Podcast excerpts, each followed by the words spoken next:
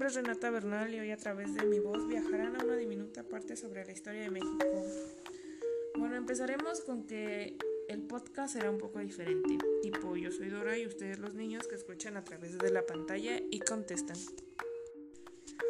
Um, comenzamos.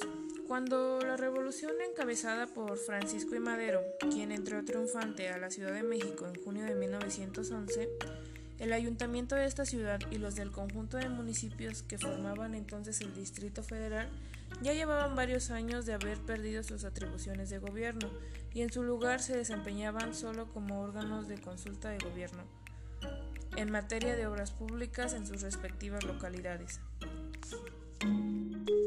pero sabían que años atrás, en 1903, y sin dificultad alguna, el régimen de Porfirio Díaz había obtenido de los legisladores las reformas constitucionales, ya que éstas eran necesarias para limitar así facultades de las corporaciones municipales, con su argumento de que no habían sido capaces de promover en el capital el progreso que en conjunto vivía la República. De ser así, Bajo estas circunstancias, el triunfo de la revolución supuso para los ayuntamientos del distrito la posibilidad de recuperar su antiguo estatus, ya que una de las principales banderas de lucha de la gesta revolucionaria había sido la defensa de la libertad municipal. Francisco y Madero lo entendió así y se instaló en la presidencia, como un paso previo para poder restituir a los ayuntamientos sus antiguas prerrogativas pero poco después, con su homicidio, los trabajos para completar la reforma quedaron inconclusos, pues ninguno de los gobiernos que le sucedieron se interesaron en conocer y resolver a fondo la problemática municipal del distrito.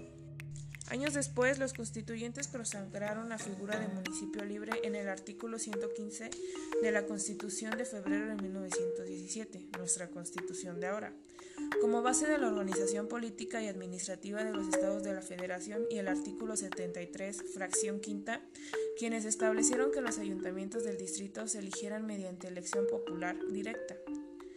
Pero estos no fueron suficientes ya que estas disposiciones ni aquellas contenidas en la Ley Orgánica del Distrito Federal y territorios federales promovieron soluciones a viejas dificultades que habían impedido que los cuerpos edificios pudieran cumplir eficazmente con sus funciones públicas. Pero bueno, la relevancia histórica de estos años radica en que fue en ellos que por primera vez bajo el gobierno de Madero la secular problemática municipal del distrito halló la oportunidad de ser reconocida y acaso caminada hacia las soluciones institucionales que suponían la libertad municipal, defendida por revolución. Sin embargo, estas oportunidades se desvanecieron no solo por el homicidio del presidente Madero y por el hecho de que el gobierno ilegítimo del sucesor Victoriano Huerta mantuvo el estado de las cosas heredando del porfiriato, sino principalmente porque después de que este fue derrocado la definición de los cambios que requería el régimen municipal del distrito se establecieron en la Constitución de 1917 y en la primera ley orgánica del Distrito Federal y territorios del mismo año. A causa de esto, como intento de demostrar en la siguiente historia, se impusieron criterios políticos por encima de la evaluación objetiva de las dificultades legales, económicas y administrativas que tenían los ayuntamientos para cumplir eficazmente sus funciones a la larga provocó que su estructura institucional resultara inadecuada para el diseño y aplicación de soluciones a complejos problemas que se planteaban y a la expansión metropolitana del distrito.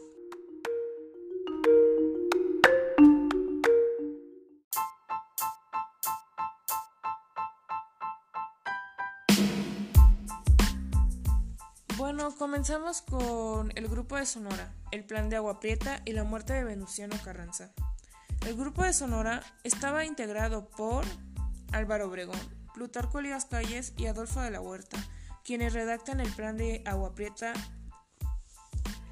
de la siguiente manera. Destituyen a Carranza como presidente, aceptan la constitución de 1917 como única ley y colocan a Huerta como presidente interno.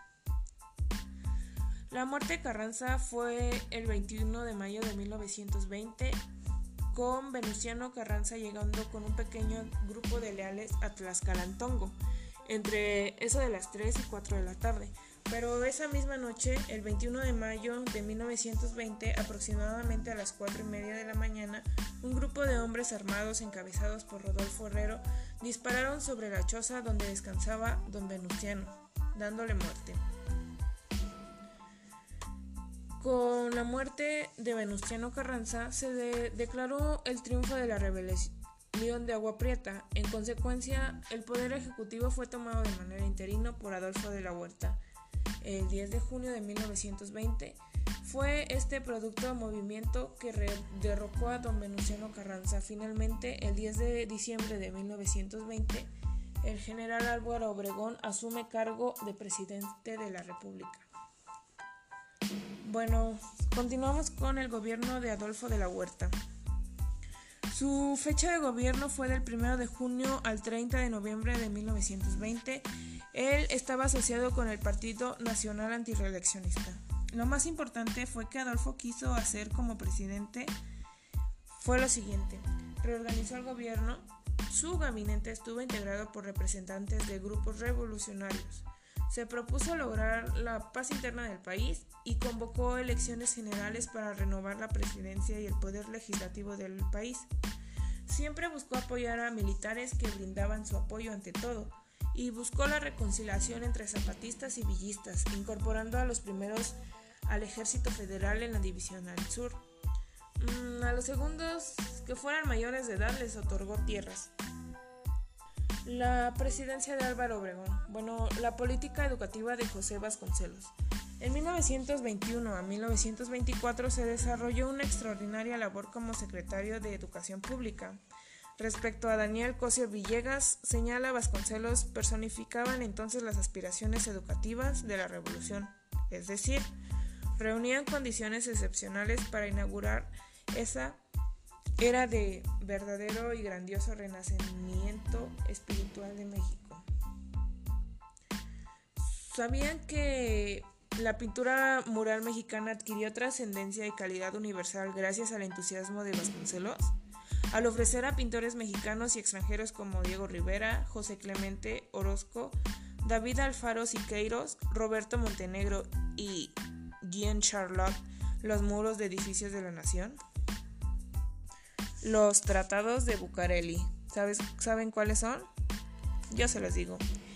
El 10 de septiembre de 1923. Las propiedades agrícolas expropiadas a estadounidenses se pagarían con bonos si no eran mayores a 1.755 hectáreas, bastante, ¿no? Las propiedades que rebasaban dicha extensión, el pago sería de inmediato y al contado. Se integraría una comisión que se encargaría de revisar las reclamaciones pendientes a partir de 1988 y las reclamaciones originadas por la revolución se resolverían aparte. Con relación al petróleo, el artículo 27 no era retroactivo para norteamericanos que habían adquirido sus concesiones antes de 1917, lo que pues les permitía seguir explotando libremente el hidrocarburo. Bueno, mm, la rebelión de Huerta sucedió el 7 de diciembre de 1923. ¿Sabían que el expresidente de la República Adolfo de la Huerta, distanciado del presidente Álvaro Obregón por la elección de Elías Calles y de otras violaciones a la soberanía popular, encabezada por la rebelión armada en Veracruz secundada por 36 generales de mando, entre ellos Guadalupe Sánchez, Miguel Alemán, que lo programaban presidente provisional de la República. Con esto sucedió la muerte de Francisco Villa el 20 de julio de 1923. Después de haberse rendido al gobierno, se había convertido en hombre de negocios. Había cambiado el caballo por el automóvil, que él mismo manejaba hacia frecuentes viajes a la ciudad de Parral, Chihuahua, hasta que fue asesinado la mañana del 20 de julio de 1923. Trágico, ¿no? Bueno, sí, continuamos con el gobierno de Plutarco Elías Calles. Su fecha de gobierno fue del 1 de diciembre de 1924 al 30 de noviembre de 1928. Él pertenecía al Partido Nacional Revolucionario. Plutarco Elías Calles era uno de los favoritos de Obregón y este último lo apoyó para que se convirtiera en el sucesor de la presidencia. Obtuvo el puesto de la presidencia de la República de manera oficial el 1 de diciembre de 1924, a los 47 años de edad. Pues joven no estaba. Bueno, cuyo gobierno finalizó hasta el 30 de noviembre de 1928. La historia de México señala que Calles se apoyó en cuatro pilares. Por un lado estaba Álvaro Obregón y por el otro el profesionalismo y descaulización del Ejército Nacional Mexicano.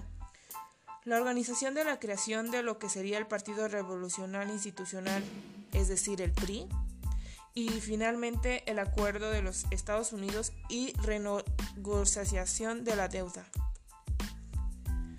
Su política hacendaria, social y educativa. ¿sí?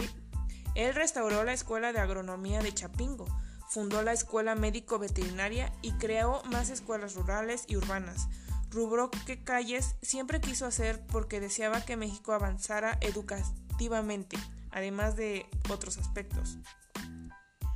Bueno, es decir, la reforma política es importante, ya que durante el gobierno de Plutarco Elías Calles la población trabajadora económicamente activa eran campesinos, situación que siempre ha querido, siempre quiso cambiar y tratar dicho punto con respeto e importancia y resolverlo como algo político. Bueno, trágicamente la muerte de Álvaro Obregón sucedió el 17 de julio de 1928 en el restaurante La Bombilla. ¿Se imaginan morir comiendo?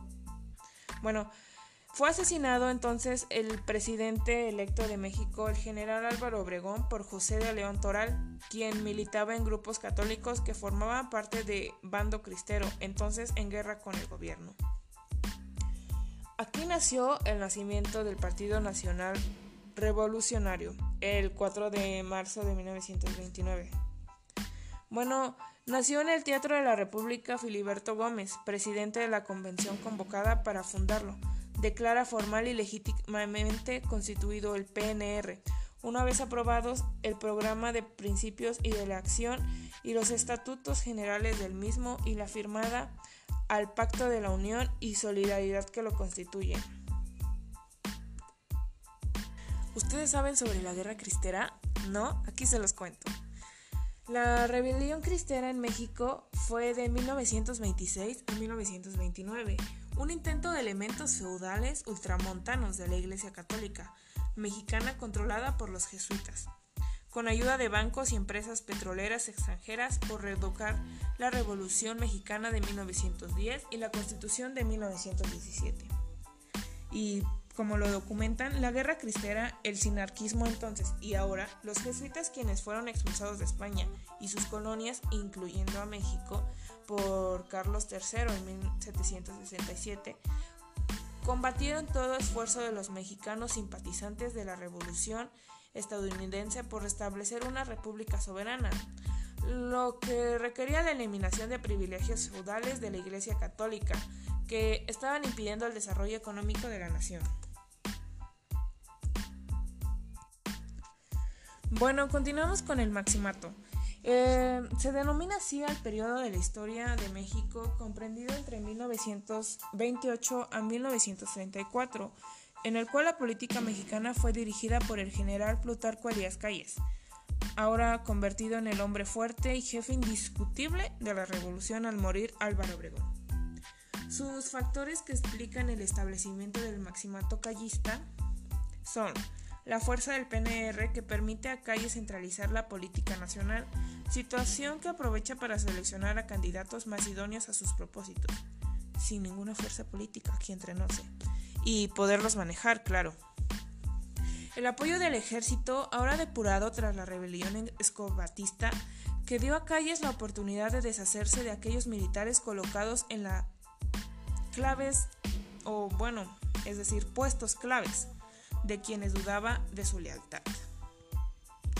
Bueno, también el control ejercido por callistas en el Congreso, que permitió a Calles contrarrestar a grupos opositores, así como presionar y debilitar al presidente en turno, estableciendo la diarquía que caracterizó a este periodo.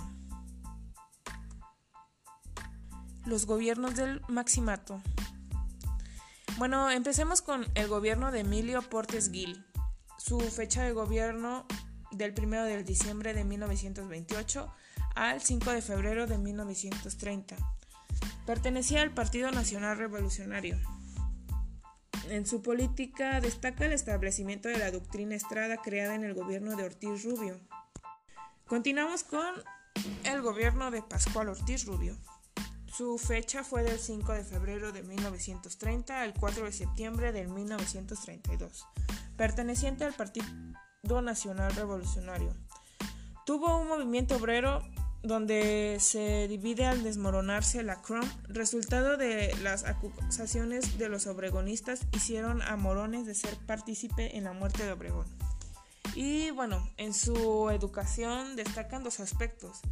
En el ramo educativo, uno es la autonomía concedida a la Universidad Autónoma de México bajo el gobierno de Portes Gil y el laicismo absoluto establecido por el ministro de Educación Pública Narciso Bassols. ¿Creen que eso era todo? No. El gobierno de Abelardo Rodríguez. Su fecha de gobierno fue del 2 de septiembre de 1932 al 30 de noviembre de 1934 perteneciente al partido político Partido Nacional Revolucionario. Sí. Bueno, hablemos de su agrarismo. Se continuó con la dotación de tierras a través del reparto agrario atendido más al problema de la tenencia de la tierra que al problema de la productividad, porque se manejó la cuestión agraria desde un punto de vista más político que económico. Sí, terminamos. Pero Espérense que viene lo siguiente.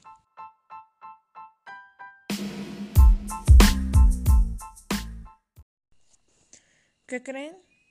Hablaremos de qué fue el cadernismo. Bueno, empezaremos con, se conoce cadernismo en la historia política mexicana al periodo de gobierno de dicha nación por Lázaro Cárdenas del Río, 1895-1970 así como una corriente ideológica izquierdista inaugurada durante los seis años de su gobierno. Sus detractores prefieren el término cadernato. El cadernismo fue un gobierno del Partido Nacional Revolucionario PRM, antecesor del Partido Revolucionario Mexicano, y también del Partido Revolucionario Institucional, el PRI. Este último fue célebre de medidas populares de atención a los sectores campesinos y por la nacionalización de la industria petrolera mexicana, así como el acogimiento de numerosos exiliados españoles que huían de la guerra civil contra Franco. Pero, ¿le podemos dar contexto histórico? Ok. En México, a principios del siglo XX, vivió un periodo particularmente turbulento en materia política y social. En 1911 terminó un régimen dictatorial conocido como el Porfiriato y se dio lugar a una serie de insurrecciones populares. Estas derivaron a lo largo de 10 años en una guerra civil conocida hasta hoy como Revolución Mexicana. Este conflicto nacional fue tan importante que cambió radicalmente el país para siempre, a manos de numerosos líderes revolucionarios. Sin embargo, mm, una vez hechos con el poder, jamás lograron ponerse de acuerdo respecto al modo de sostenerlo y lucharon unos contra otros hasta morir. Este periodo culminó con la redacción de la proclamación de la Constitución mexicana en 1917 y la presidencia de Plutarco Elías Calles en 1924. Bueno, continuamos con la economía en el cadernismo. Sí. Este se caracterizó por ser un gobierno nacionalista y de izquierdas, como lo había dicho antes, Creía en un Estado fuerte, capaz de profundizar las reivindicaciones populares que habían motivado la lucha armada. Durante la época revolucionaria, la economía en ese sentido constituía una de sus principales preocupaciones. Durante el cardenismo se nacionalizaron diversas empresas extranjeras, entre ellas las petroleras y las ferrocarrileras. Además, se modificó la ley agraria, se ampliaron las carreteras y aumentó el gasto público. Además, se modificó la ley agraria, se ampliaron carreteras y aumentó en gasto público representando casi un 40% de la economía. Casi más de la mitad. Bueno, Muchos de estos cambios significaron tocar poderosos intereses, por lo que el Estado contó con el apoyo del Ejército Nacional, de los sectores populares, trabajadores y campesinos, y curiosamente con el de la Iglesia. Bueno, terminamos con el legado del cardernismo, sí. Porque pues todo deja un legado, ¿no? Obvio. Bueno, el reparto de tierras durante el cadernismo fue mayor de la historia de México. En la historia de México resalta un modelo alternativo de satisfacción de demandas populares, rurales y obreras. Sin embargo, el gobierno siguiente de 1940 a 1946 se frenó paulatinamente hasta lograr revertirlo en muchos casos. A volver a enajenar las tierras se deshicieron los enormes avances de Cárdenas contra el latifundio. Uno de los grandes reproches del cadernismo es que a pesar de haber insistido en instalar un modelo del país nacionalista y moderno, mm, al abandonar el poder de México no se parecían en nada a lo prometido. Por otro lado, su anticlericalismo y predicación socialista los grajearon muchos distractores. Bueno, el partido cadernista fue de gran ayuda en la reconstrucción nacional o simplemente un partido caldernista? No. Fue una agrupación política que existió entre 1987 y 1997. Reivindicaba la figura de Lázaro Cárdenas como su autor, intelectual. Para las elecciones de 1988 el partido se adhirió al Frente Democrático Nacional, para postular a Cautemo Cárdenas Solorzano, hijo del expresidente de la República, como candidato a la presidencia mexicana. Bueno, hablaremos sobre 1968 y el México Nuevo. Para analizar 1968 debemos situarnos en el plano de los tiempos largos. El movimiento estudiantil de ese año abrió la transición hacia el México Nuevo al inaugurar el ciclo de las crisis encadenadas de los últimos 20 años que expresan el agotamiento de la dirigencia nacional, el debilitamiento del viejo pacto social, la ausencia de impulsos históricos y el rompimiento de la lógica de nuestro contradictorio binomio del capitalismo populista. Bueno, en 1900 discúlpenme, en 1891, el régimen de Porfirio Díaz reprimió un extenso movimiento estudiantil que aportaron los jóvenes que en las siguientes dos décadas maduraron sus inquietudes y al combinarse con las condiciones del país culminaron en la Revolución de 1910. Esta a su vez coincidió con la Primera Guerra Mundial, extendiéndose el conflicto interno hasta 1917, para producir aquel amplio proceso revolucionario que marcaría la estructuración del Estado mexicano. Em, el impulso de la Revolución de 1910 y la Primera Guerra Mundial duró hasta la década de los 30. Bueno, eso es tema aparte. Permitiendo que los acontecimientos domésticos se orientaran y avanzaran precisamente conforme a ese rumbo mundial. Otra oleada histórica poderosa, la Segunda Guerra Mundial, que se produjo a final de esa década y sus efectos perduraron hasta los 60 cuando se requería ya una tercera oleada histórica que ayudara a orientar a los acontecimientos internos y que no presentó ni en los setentas ni en los ochentas. Pero bueno, en los últimos 20 años, México atravesó un periodo de transición donde el debilitamiento del pacto social se sumó a la exacerbación de las contradicciones. Conforme maduraba la sociedad civil y se derrumbaba la falsa conciencia rescabrajada por 1968. En este sentido, el movimiento estudiantil tiene dos aportaciones centrales para el país. Por una parte, actuó como concientizador de la naturaleza contradictoria del Estado mexicano y por la otra formó una generación fundamental. Bueno, en un libro, En torno Galileo Ortega y Gasset, vincula los grandes avances de las sociedades a las crisis históricas y a las generaciones fundamentales, Roderick Camp identifica a los estudiantes de 1968 como integrantes de la cuarta generación fundamental de México en los dos últimos siglos. Sin embargo, la sociedad no se anima a abandonar el viejo estado y muestra su capacidad de resistir. En el cierre de los ochentas, luchan dos tendencias opuestas, las inercias tradicionales del Estado autoritario corporativo y la nueva sociedad modernizante, cuestionadora, democratizadora. La lucha por la hegemonía para llegar a su fin y se ve promisorio el futuro de México. Se necesita establecer el pacto social y fortalecer la cohesión. En este marco es relevante la rearticulación de los sinatorios y la concertación del clausulado de nuevo pacto adquiere una mayor relevancia.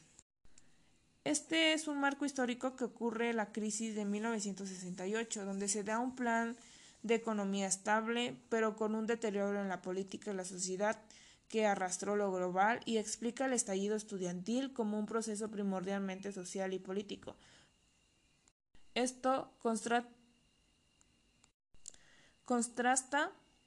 con las crisis de 1976, 1982 y la actual, que parecen estar más asociadas a incertidumbres y rompimientos de expectativas, con acentos agudos en la economía, descensos también agudos en la sociedad y en un ambiente político cambiante al año de compañía. Pero, siempre hay un pero.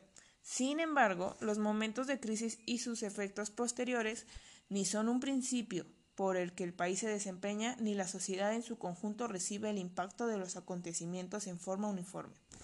En 1968 hay una movilización social, aunque limitada a la clase media, que reacciona al deterioro de sus condiciones de vida. Pero en 1976 y 1982 hay más bien un efecto neuratorizador de las dirigencias económicas y políticas, que, propagando por su impacto a través de los medios de comunicación, terminan por arrastrar e imponerse al resto de la sociedad. En estas tres crisis anteriores, los estratos populares estuvieron ausentes como autores y actores, más como menos, bueno, menos como receptores, de manera de que hay una mayor participación de percepción en la cúspide de la pirámide social, con excepción de 1968, que descendió hasta los estratos medios. En los tres casos, también a los autores y actores han estado en el centro del país y concretamente en el Distrito Federal. Una cuestión parece clara. El proyecto global cultural de la nación que las generaciones de principios del siglo cimentaron responde cada vez menos a las circunstancias actuales. Casi podría decirse que el gobierno no aporta ya un proyecto suficientemente coherente, propositivo, lúcido, integrador.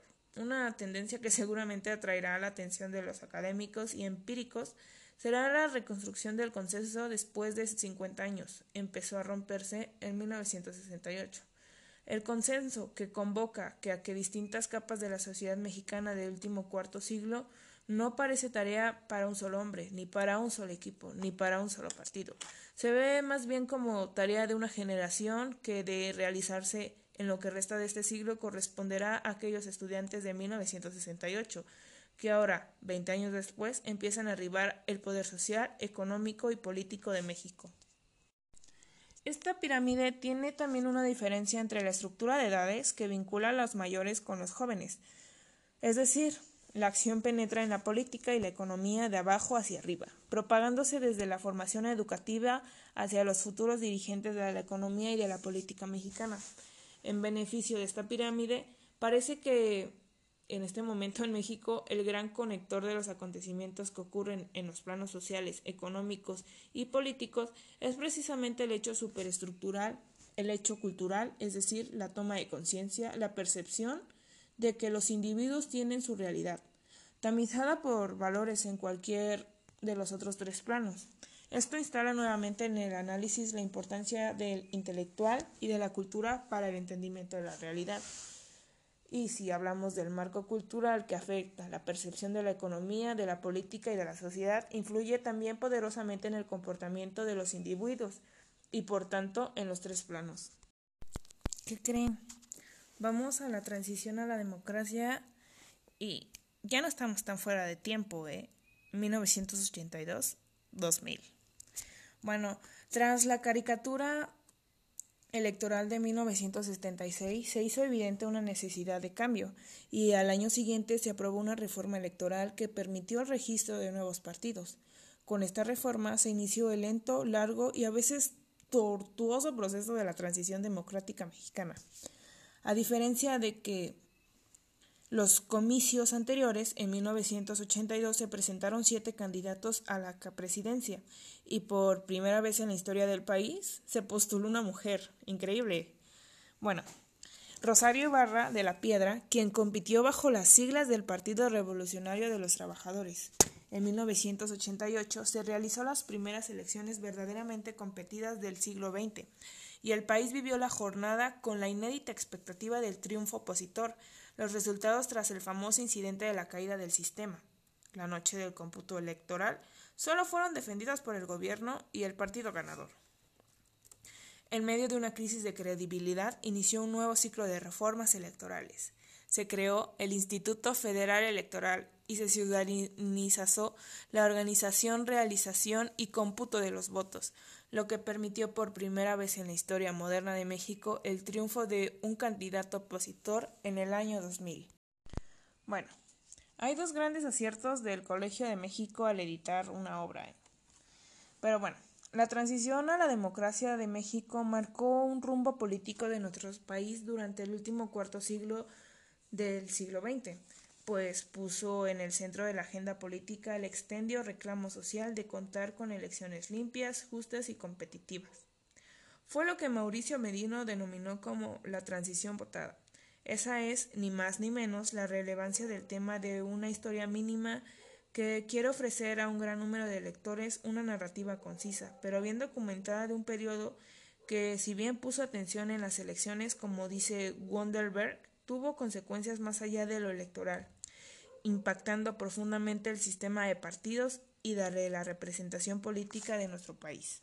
Efectivamente, al concluir la transición, la pluralidad se había instalado y ninguna fuerza política o fracción parlamentaria podía imponer una voluntad. Se trata, dice el autor, de un texto panorámico, explicativo, pedagógico, que pone el acento en la dimensión federal e intenta ilustrar algunos de los momentos más sobresalientes en varios estados. La transición fue un periodo de construcción de instituciones, de formación de consensos, no solo entre fuerzas de políticas, sino entre diferentes actores que fueron adoptando y comprometiéndose con una demanda al voto y la conformación de poderes y representación política, a diferencia de hoy en día en que se priva el desencanto frente a la fortaleza de instituciones. La transición fue una época de ánimo esperanzador y que aunque estuvo lejos de ser un trayecto lineal, sí dibujó un círculo virtuoso en el que los procesos de negociación pacífica parecían como herramienta eficaces para desactivar el conflicto social y la inconformidad política inexistente y alcanzar el objetivo que nuestros gobernantes surgieran de comicios democráticos. Oigan, tranquilos, no se duermen, ya vamos a acabar. Continuamos con la alternancia del poder del 2000 al 2012. Bueno, en septiembre del 2000, Ernesto Cedillo presentó su sexto informe de gobierno. Fue el último del PRI como partido en el poder previo, a la alternancia a la administración panista. ¿Qué temas se discutieron en el pleno de San Lázaro y Jicotencal? ¿Cómo se posicionaron los partidos de oposición? ¿Cuál será la reacción de los legisladores en la sexagésima segunda legislatura con Felipe Calderón? Vigilar los resovisores. Bueno, el artículo 69 constitucional establece que en la apertura de sesiones de primer periodo ordinario de cada año de ejercicio de Congreso, el titular del Poder Ejecutivo presente un informe por escrito de los resultados de gobierno. Cada Cámara lo analiza y, en su caso, solicita ampliar la información que se requiera. Las comisiones ordinarias de la Cámara de Diputados deben formular un documento en el que consten las conclusiones de análisis en el tema que le sea afín de acuerdo al apartado del 4, artículo 45 de la Ley Orgánica del Congreso, la Cámara Alta, por su parte, debe enviar al presidente de la República sus conclusiones en materia de política exterior, de acuerdo con el artículo 236 del reglamento del Senado. En ambos casos, ciudadanos y medios de comunicación estaremos en espera de que los legisladores federales cumplan con estas obligaciones parlamentarias senadores más activos? Sí. En el análisis de la glosa de septiembre del 2000, los diputados derivaron 145 participaciones plenarias, mientras que los senadores tuvieron 151. Dos de cada tres intervenciones de diputados fueron del entonces partido en el gobierno. En el caso del Senado del PRI, fue más activo, tuvo tres de cada diez participaciones en la tribuna. ¿Una glosa más breve? Bueno, para la revisión del sexto informe de gobierno, Felipe Calderón se agendaron en la Cámara de Diputados tres sesiones. En el Senado 4, en contraste con Ernesto Cedillo, la glosa se analizó durante seis sesiones en diputados y nueve en el Senado. En la sesión ordinaria de diputados del pasado 6 de septiembre participaron 14 legisladores en tribuna, por lo que probablemente el debate de la revisión de los resultados de la administración panista será menor que el del PRISTA, que concentró en ambas cámaras un total de 296 intervenciones. El reglamento del Senado establece realizar la revisión del informe en cuatro apartados. Política interior, económica y social exterior.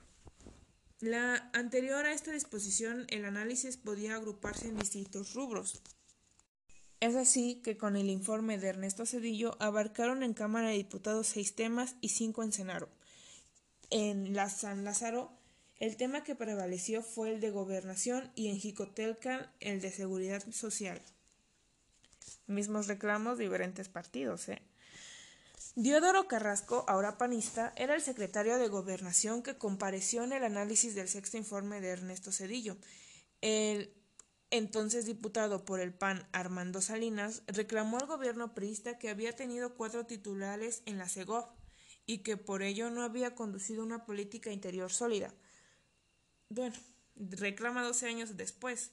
Esta cifra fue rebasada por el gobierno de Calderón con seis secretarios de gobernación.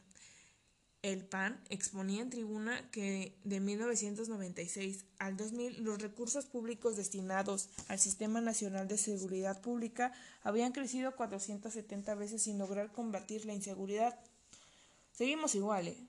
Denunciaban el grave riesgo de los inconvenientes de utilizar el ejército y la armada en combate a la delincuencia y narcotráfico. ¿eh? Estos tan solo son dos ejemplos en los que, transcurridos dos alternancias en el gobierno federal, las críticas son las mismas, independientemente del partido político que pronuncie. ¿Será que se requiere mayor creatividad para proponer soluciones a los mismos problemas del país? Bueno. Rendir cuentas. El Ejecutivo cumplió con el primer paso del proceso de rendición de cuentas al presentar ante el Congreso su informe de labores, para completar el círculo de responsabilidad pública, hará falta observar y valorar qué tan efectivo es el trabajo de diputados y senadores al revisar y analizar los resultados de gobierno. Para que el poder legislativo sea un verdadero contrapeso presidencial y no solo dejen constancia en la retórica de los discursos parlamentarios, la revolución y críticas deberían incorporarse en acciones de gobierno sin olvidar que corresponden a los ciudadanos vigilar a los vigilantes. Bueno, ¿qué creen? Eso es todo. Este es Escuchando el pasado por Renata Bernal León. ¿Y qué creen? Eso es todo. Bueno, esto es Escuchando el pasado por Renata Bernal. Espero les haya gustado. Si es así, dedito arriba.